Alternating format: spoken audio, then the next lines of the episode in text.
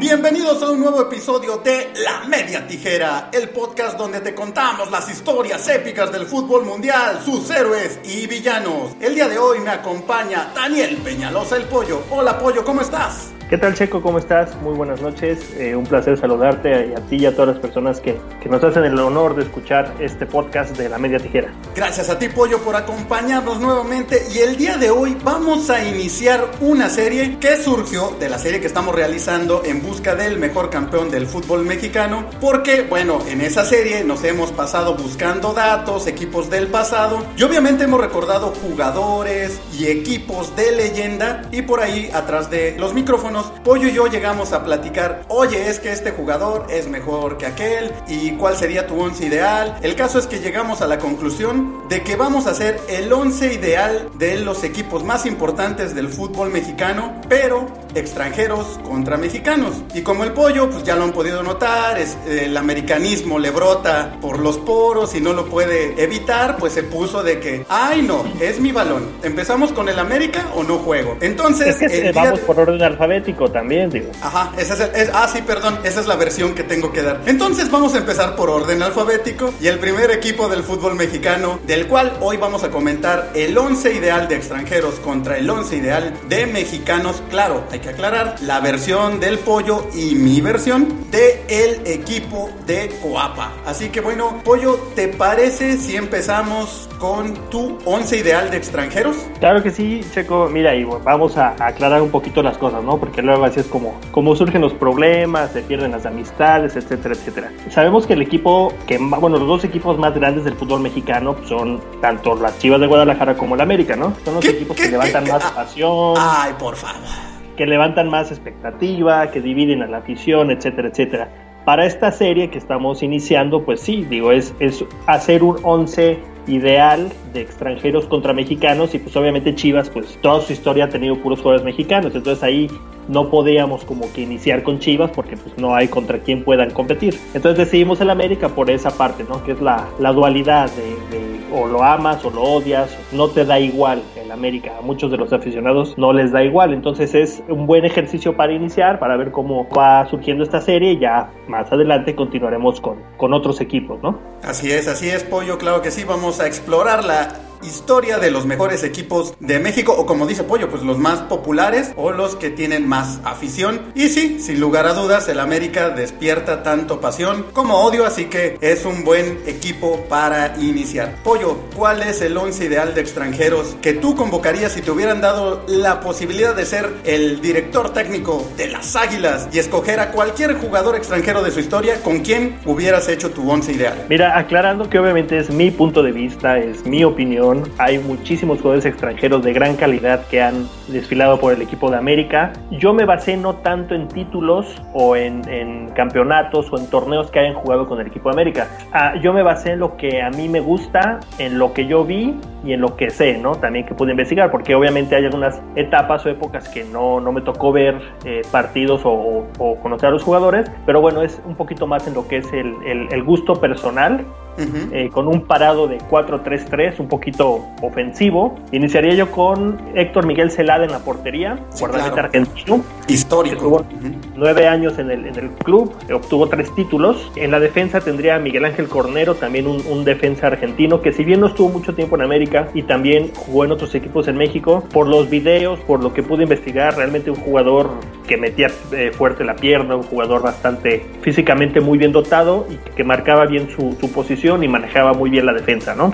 O, sea que era como Sague, físicamente bien dotado. No, no, no, este es más a nivel futbolístico. Ah, perdón, perdón. Tendría también en la defensa a Bruno Valdés, actual elemento del, del, América, jugador paraguayo. Es un jugador que tiene cuatro años eh, en el club, ha, obtenido tres títulos, pero han sido eh, sus goles muy importantes en momentos decisivos, ¿no? Y es de los defensas más goleadores en la historia del, del Club América, está hasta antes de que se cortara esta, este torneo, estaba muy cerca de alcanzar Alfredo Tena. Otro defensa central sería Aquivaldo Mosquera, que si bien eh, él es más recordado igual y en Pachuca, siento que la etapa que estuvo en América, que fueron cinco años, pues igual fue un, defensa muy cumplidor, incluso llegó a ser capitán, que no sé si recordarás que hubo por ahí una polémica con Ángel Reina cuando ambos compartían el vestidor, que Ángel Reina decía que tenían un capitán de agua, ¿no? Porque no sentía ese apoyo como, como capitán, pero realmente en la cancha dio bastante, bastante sí el, colombiano. Y el uruguayo Cecilio de los Santos, también un jugador, sobre todo en la década de los 80, histórico. Él estuvo seis campeonatos con el, con el equipo,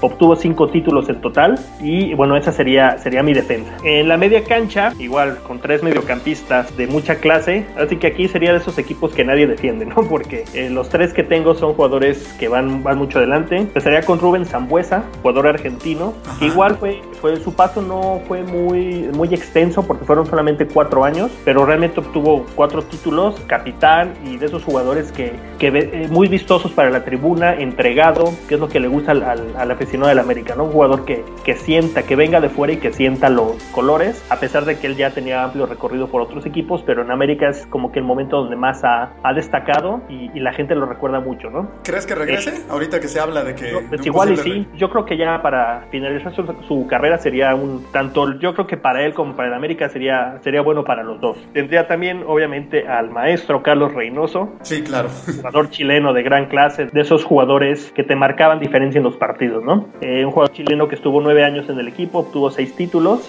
y que, bueno, es también considerado una de las más grandes leyendas del cuadro americanista. Y en la media cancha también el brasileño Antonio Carlos Santos, seis años en el club, obtuvo ocho títulos, en dos etapas él estuvo porque tuvo por ahí un breve paso también por el fútbol japonés, un jugador que marcaba el ritmo de los partidos, te definía partidos, una gran clase, clase yo creo que de los mediocampistas extranjeros que me ha tocado ver, sin lugar a dudas de los que más clase han, han tenido, ¿no? Sí, y, visión de campo, buen golpe de balón, etcétera, etcétera, ¿no? Digo, sobra decir lo que, lo que hizo Antonio Carlos Santos en, en el equipo. Y mi tridente de delanteros, igual jugadores que, siento que marcaron época y que en, a mí en lo, en lo, personal siento que en América han pasado muchísimos jugadores, sobre todo de medio campo hacia el frente, que es lo que marca el contratar el América en el extranjero. Pero estos tres eh, siento que, que marcaron época obtuvieron grandes cosas y la gente los recuerda mucho, ¿no? Uno es eh, Daniel el ruso Brailovsky, jugador argentino, que llegó muy joven a fútbol mexicano, venía de un gran, grandes campeonatos en, en, Argentina, lo contrataron y en, en, el América no defraudó. Un jugador rápido, un extremo bastante hábil con la pelota y siento que a pesar de que la, la estancia de Brailovsky fue muy corta, realmente fueron dos años y medio, no sé si, si te acuerdas que él después del temblor del, del 85, eh, su esposa estaba embarazada, se asustan y se van. Realmente abandona el país, abandona el equipo y a pesar de todo eso, eh, siempre el América lo, ha recordado, ¿no? Con, con grandes actuaciones, eh, obtuvo tres campeonatos en el poco tiempo que estuvo y fue fundamental para la obtención de los mismos. Y la afición lo quiere mucho. Lo, pero muchísimo. y es de, los también extranjeros que han sido tanto jugadores como entrenadores en alguna etapa de, la América.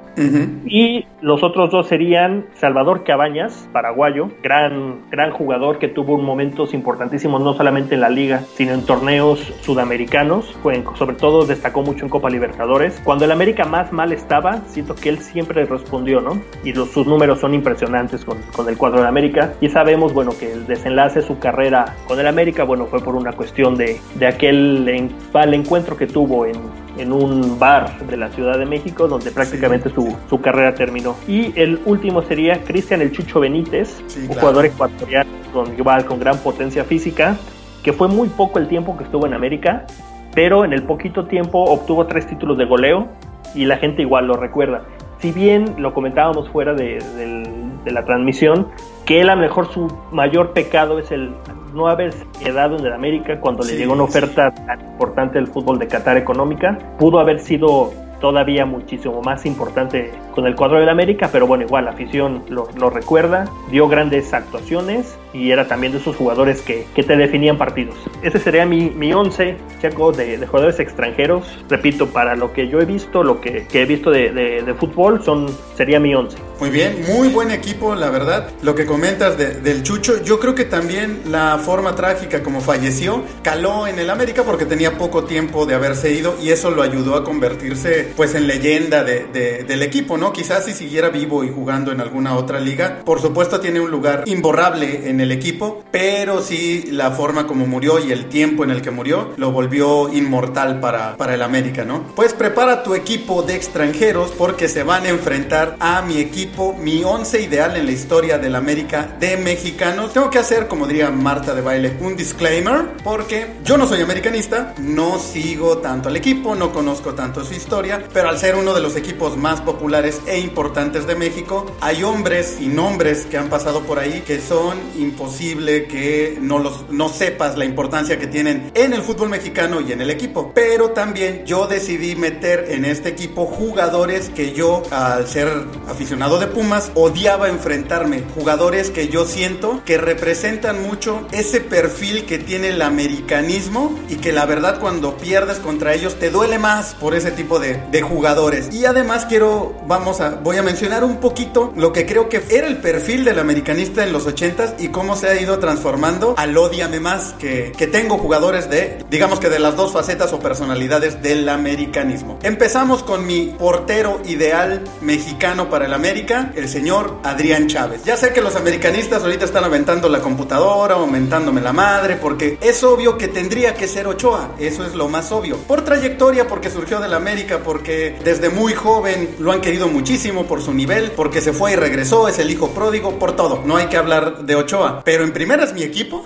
y en segunda lo que hablamos en, en otro capítulo, pollo. Creo que Adrián Chávez es de esos héroes americanistas que nunca le han dado su lugar porque, como tú bien comentabas, al no surgir de la cantera, al no ser de origen americanista y al no ser un tipo pues carismático, como que siempre se le ha hecho, se le ha hecho un lado. Adrián Chávez era un arquero que en esa generación de los 80s, de finales de los 80s, logró muchas cosas con, con aquel equipo, eh, multicampeón también, y era un hombre que en, los clásicos contra Chivas, contra Pumas y en las liguillas se convertía en una verdadera muralla. Yo me acuerdo mucho de la final del 91 contra, contra Pumas, cuando Pumas después del Tucaso toma la ventaja, pero con un solo gol América ganaba aquel partido y Pumas no se echó atrás, atacó y atacó y atacó y Chávez paró todo lo que se podía parar, le paró dos tiros a bocajarro a García Aspe, remates a Luis García. Gracias a Chávez el América hasta el último minuto tuvo posibilidades de sacarle ese campeonato a, a Pumas. Afortunadamente para los Pumas pues logramos ese, ese título, pero yo creo que Chávez en varias de las finales y en varias de las liguillas que participó tuvo más peso de lo que Ochoa ha tenido en algunas finales o en algunos partidos de, de liguilla. Sí, no, en momentos decisivos, ¿no? Como bien lo, exactamente, lo comentan. sí, exactamente. El momento es de definir un campeonato. Chávez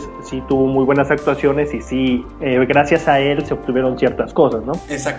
En nivel, yo creo obviamente que Ochoa tiene más nivel, pero bueno, ya mencioné por qué yo pongo a Adrián Chávez en mi portería. Defensas, el Capitán Furia Alfredo Tena, ¿qué más podemos decir? Por algo es el Capitán Furia, un histórico del. América, un central impasable que representaba al americanismo de los ochentas, que creo que era un americanismo más serio, más formal, más profesional desde el punto de vista de que era, eh, su imagen la manejaban distinto a como después se transformaría y al ser el capitán creo que él era él representaba al americanismo de los ochentas. Ahí yo siento que eh, es eso bien que comentas, ¿no? Que yo siento, no porque ahora no sean más profesionales que Sí, antes, sí, sí, sí, no, es sino otra que cosa. siento que antes era, eran profesionales eh, dentro de la cancha y fuera de la cancha, ¿no? Porque ahora digo, obviamente es otra época, es muy diferente, pero siempre vas a estar escuchando, ¿no? Y, y no solamente en América, sino en todos los equipos, Ujú. que eh, estrella su Ferrari eh, contra un muro, que lo agarraron a 200 kilómetros por hora en tal avenida, Ujú. o sea,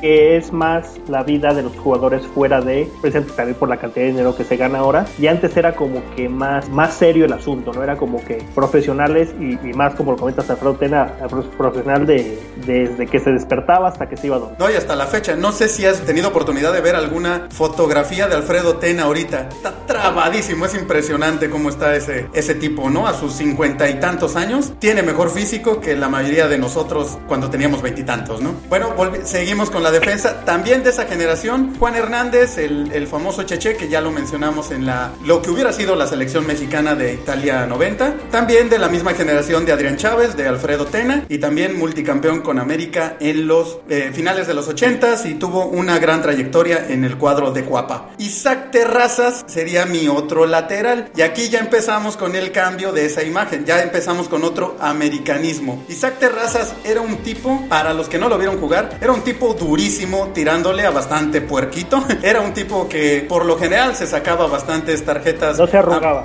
no, no solo no se arrugaba, era un hombre que te entraba fuerte, pero no siempre al balón, no siempre leal. Del clásico o pasas tú o pasa el balón, pero no pasan los dos. Y representaba este americanismo que comandaba en esa generación. Él era parte de la generación de Cuauhtémoc Blanco, ¿no? el, americanismo... de los noventas, ¿no? De los jugadores de la cantera, que igual y no obtuvieron tan grandes cosas porque en los noventas no, no, no fueron campeones de nada, pero era ese resurgimiento, ¿no? De jugadores americanistas de, de gran eh, sentimiento hacia, hacia el equipo de, de, Cuapa. Y que te gritaban en la cara, somos americanistas, y besaban el, el escudo, y cuando notaban un gol iban y se paraban frente a la banca rival como, ¿qué obo? Aquí estamos, ¿no? Isaac Terrazas era difícil de, de pasar y llegó a estar en la selección, llegó a ganar ahí la confederación, es bueno ser parte de ese equipo de, México, fue mundialista, entonces, pues sí, tuvo una trayectoria importante también en selección nacional. Duilio Davino, Duilio Davino también de la generación de, de los noventas, más calmado, un perfil más, eh, más tradicional, más como, como Tena, también tuvo una trayectoria importante en las Águilas. Pasamos con los medios, yo también tengo, igual que, el pollo, un 4-3-3, eh, vamos con la media cancha. Cristóbal Ortega, un histórico también de las Águilas, otro que formó parte del América de los 80s y que mantenía ese perfil también como de profesional, como de un ejemplo para, para los jóvenes. Y no, sé si sea el único caso en México, de los pocos casos, de un jugador que toda su carrera jugó en el mismo equipo, ¿no? Porque Cristóbal Ortega tiene el récord de, de, más participaciones con, con, el equipo de América, de, de los pocos jugadores que,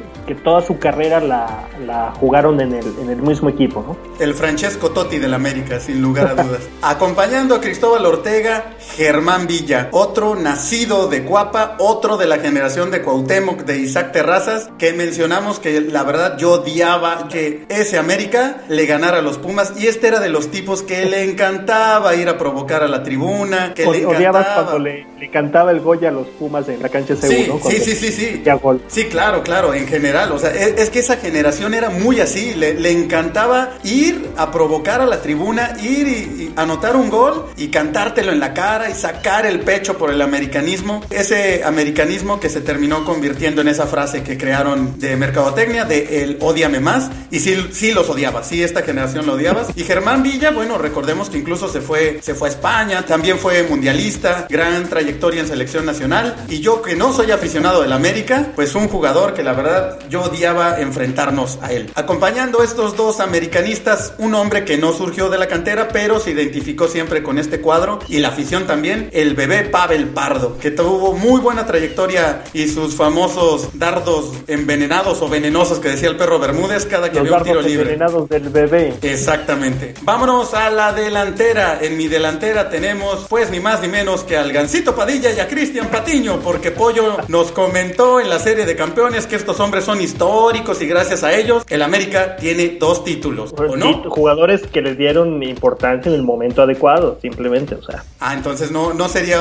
parte de un once. No, no, no. Bueno, está bien. Solo porque él lo insiste y conoce más, los vamos a quitar. Y vamos a meter a Roberto Alves Sague, Saguiño, que por supuesto, el, uno de los máximos goleadores, creo que el máximo goleador, ¿no? En la historia del América. Pues ya con eso, pues tiene su lugar. Otro hombre que, que adora esta institución y siempre la, la presume, el impresionante Sague. Enrique Borja, por supuesto, no nos tocó verlo jugar, pero sabemos que es un histórico. Por ahí hay algunos videos de él y sí, sin lugar a dudas, era un gran delantero de, de su época. E hizo que, historia en América. Y, y eso rápidamente, algo importante porque siendo otra época, la década de los 60, uh -huh. fue de los primeros jugadores que, que eh, al principio se rehusaba en jugar en el América. Él surgió de Pumas, sí, toda sí. su carrera de Pumas, y pasa al América, que era algo que obviamente pues no, ahorita es un poquito más común, pero en aquella época era más, más difícil de ver, ¿no? Que un jugador pasara de, de un equipo al, al, rival más, más grande que tiene, ¿no? Y a pesar de eso y de que fue, fue duramente criticado, Borja cumplió y fue profesional con el América hasta el final de su carrera, ¿no? O sea, se llegó a entregar por el equipo de América. Volvemos a lo mismo, la parte profesional del, del jugador, esa parte de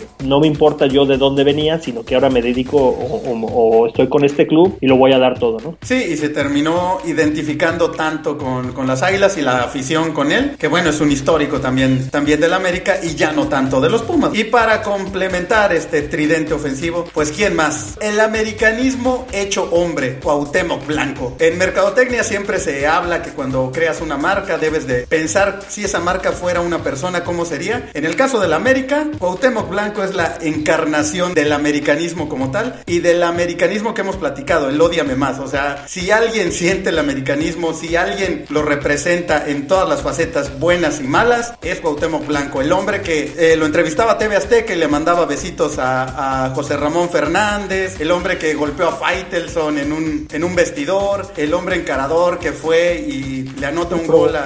el provocador que anotaba un gol y lo celebraba como haciendo pipí como perrito en la portería de Félix Fernández, iba y le cantaba los goles a la Volpe, aunque eso le terminara costando ir a un mundial, etcétera, ¿no? O sea, Cuauhtémoc es el americanismo total y no hay once en ideal del América, extranjeros, mexicanos, lo que sea donde no, no esté Cuauhtémoc, ¿no? ¿Qué más? ¿Qué más se puede decir del, del gran jorobado? Así es, en el máximo símbolo del americanismo, por lo que comentas, ¿no? Que a pesar de que lo que decíamos al principio, no están basados nuestros equipos en campeonatos, porque realmente solamente tiene un campeonato de liga. Sí, sí. Entonces, pero lo que representó, el haber salido de ahí, el, a pesar de que jugó en otros equipos, siempre se le identifica como, como americanista. Sí, sí, sí. Él, él, él, lo dice abiertamente, ¿no? O sea, es, es la representación eh, del americanismo de los noventas, parte de los dos miles.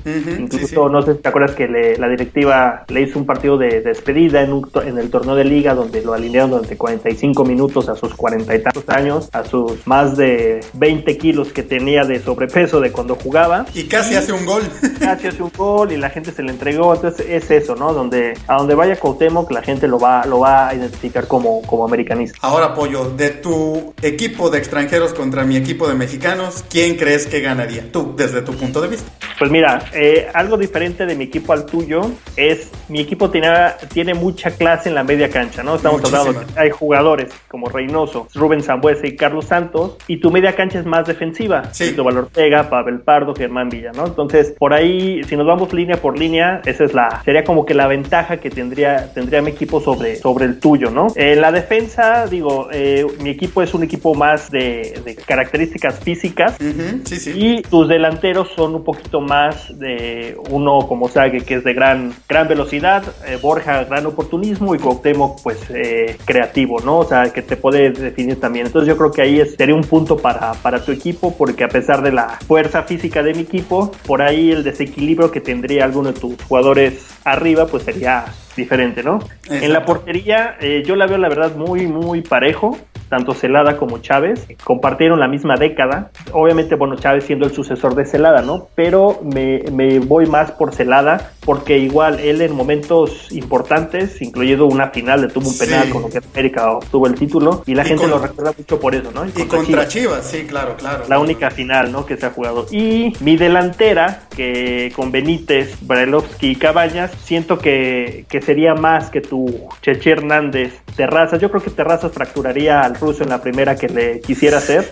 le llegaría arriba de la rodilla. Pero bueno, con todo y todo, siento que, que los delanteros de la América tienen más que, tu- que tus defensas. Y por una pequeña ventaja, yo siento que mi equipo ganaría por esas, por esas razones. Sí, además, digo, no sé si lo fracturaría, pero lo que sí estoy seguro es que lo, lo expulsarían y jugaríamos con un hombre menos en la defensa. De eso estoy segurísimo. Así que sí, la verdad, yo también creo que tu equipo de extranjeros derrotaría al mío de mexicanos del América. Pero tú en mexicanos del América, entonces, ¿a quién tendrías? ¿Quién sería tu once ideal de mexicanos? Pues mira, nada más para comentártelo, es muy parecido al tuyo. Yo me inclino más por Ochoa por lo mismo, porque es un jugador de la cantera, Sí, claro. tiene más nivel que Chávez y la gente, bueno, lo, lo idolatra hasta la fecha, ¿no? Es también de los grandes representantes de los últimos años del América. Igual jugaré con Juan Hernández, Alfredo Tena, Duilio Davino y al que pondría en lugar de tu Isaac Siendo un jugador que no, no surgió del América, pero se ha identificado mucho con el América es Paul Aguilar, mm, capitán del América, que, que, también ha sido un jugador que, que, ha obtenido bastantes títulos, ya tiene nueve años en, en, el equipo y en su carrera tiene siete títulos con el América, ¿no? incluyendo Liga, CONCACAF, campeón de campeones, etcétera. Entonces, un jugador también siento que, que podría estar ahí. En tu media cancha, igual, yo tengo a Cristóbal Ortega, Pavel Pardo y yo me fui más por Gonzalo Farfán. Mm, claro, claro, símbolo ochentero del americanismo. Volante que igual venía del Atlante, pero sus mejores años fueron con, con el América. Y arriba los mismos, Cuauhtémoc, Saguiño y Enrique Borja. Muy bien, muy bien, Pollo. Muy buen equipo. tengo que aceptarlo, ¿eh? Me costó trabajo dejar a Germán Villa. Yo también lo tenía contemplado, sería mi, mi primer cambio, yo creo. Pero sí, es, me costó trabajo. Eh, sí, lo que pasa es que como aficionado de, de, otro equipo, la verdad, este Farfán no me representa tanto como Villa. O sea, Villa sí era, Villa sí era nefastito. Toda esa generación era bastante nefastita. No había dolor más grande que esa. Hasta la fecha, pues que el América te gane duele mucho. Pero esa, ese grupito que iba y te aparte te lo cantaba y en las entrevistas. No, y te faltó, digo, no por la calidad, pero de ese mismo grupito, pues Raúl Rodrigo Lara, ¿no? También. Sí, claro, claro. de, esa, de esa misma camada de, de, americanistas de los, de los 90. Así es. Bueno, pues tu 11 de mexicanos ahora se va a enfrentar a mi 11 de extranjeros. Empezamos con la portería y sí, pues no hay duda, Celada, aunque bien comentábamos fuera de, de micrófonos, ¿no? Marchesín podría hacerle sombra sin lugar a dudas a, a Celada, aunque Creo que ese factor de haber ganado la única final que hay contra el archirrival, las Chivas, parando un penal, siempre le va a dar ese extra a Celada, ¿no? O sea, es, algo histórico, es algo que mientras otro arquero no, no logre hacer lo mismo o algo similar, difícilmente lo van a quitar de ese pedestal. Falta, que las Chivas lleguen a la final, ¿no? Ay, cálmense, cálmense, ya ves, ahí está,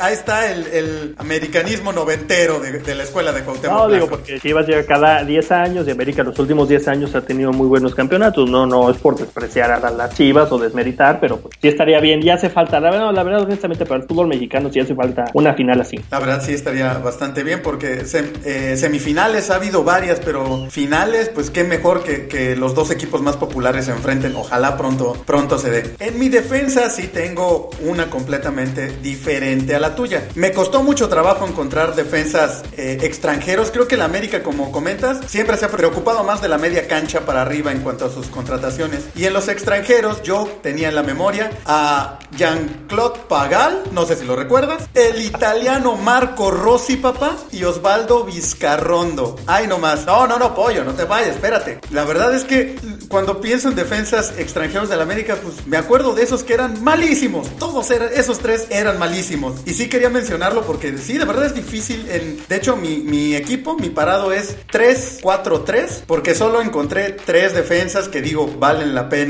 o siento que hicieron historia en el América extranjeros. Eh, Cecilio de los Santos, que ya lo mencionaste. Por supuesto, Mosquera y Bruno Valdés. Pero después de ellos, te lo juro que solo estos tres que acabo de mencionar me vinieron a la mente. Y porque hicieron historia por lo malos que fueron y lo pronto que se fueron del, equipo también, ¿no? Pasamos a la media. No hay duda, Antonio Carlos Santos, otro americanista de estos de la transición, porque él era ochentero, era de la generación de Tena, pero era de también de los que te cantaba que era americanista y que era muy bueno y le encantaba disfrutar cuando derrotaba a los rivales, ¿no? Carlos Reynoso, el que para muchos es el mejor extranjero en la historia del fútbol mexicano, no solo del América. Obviamente no nos tocó verlo, pero hay videos en YouTube y sí, el tipo era nivel o estilo Maradona, obviamente no al nivel de Maradona, pero hacía jugadas como él, o sea, para su época, para el fútbol mexicano, un hombre gambetero, un hombre que te metía goles de media cancha, que se podía quitar a toda la defensa al portero y, empujar el balón caminando. Sí, el, el maestro Reynoso por algo le dicen el maestro. Aquí empiezan las diferencias. Yo tengo a Kalusha, aquel africano que fue parte del equipo de, de Leo Ben Hacker, y lo tengo porque esa generación, ese América para mí, es el mejor que, he visto jugar. A pesar de no, no oírle a ese equipo, la verdad, al, al América de Ben Hacker daba gusto verlo, y creo que en gran parte fue por, por Kalusha, que también es célebremente o infamemente recordado por aquella jugada donde se va solo, solo, solo, solo, sin portero contra el Cruz Azul, e increíblemente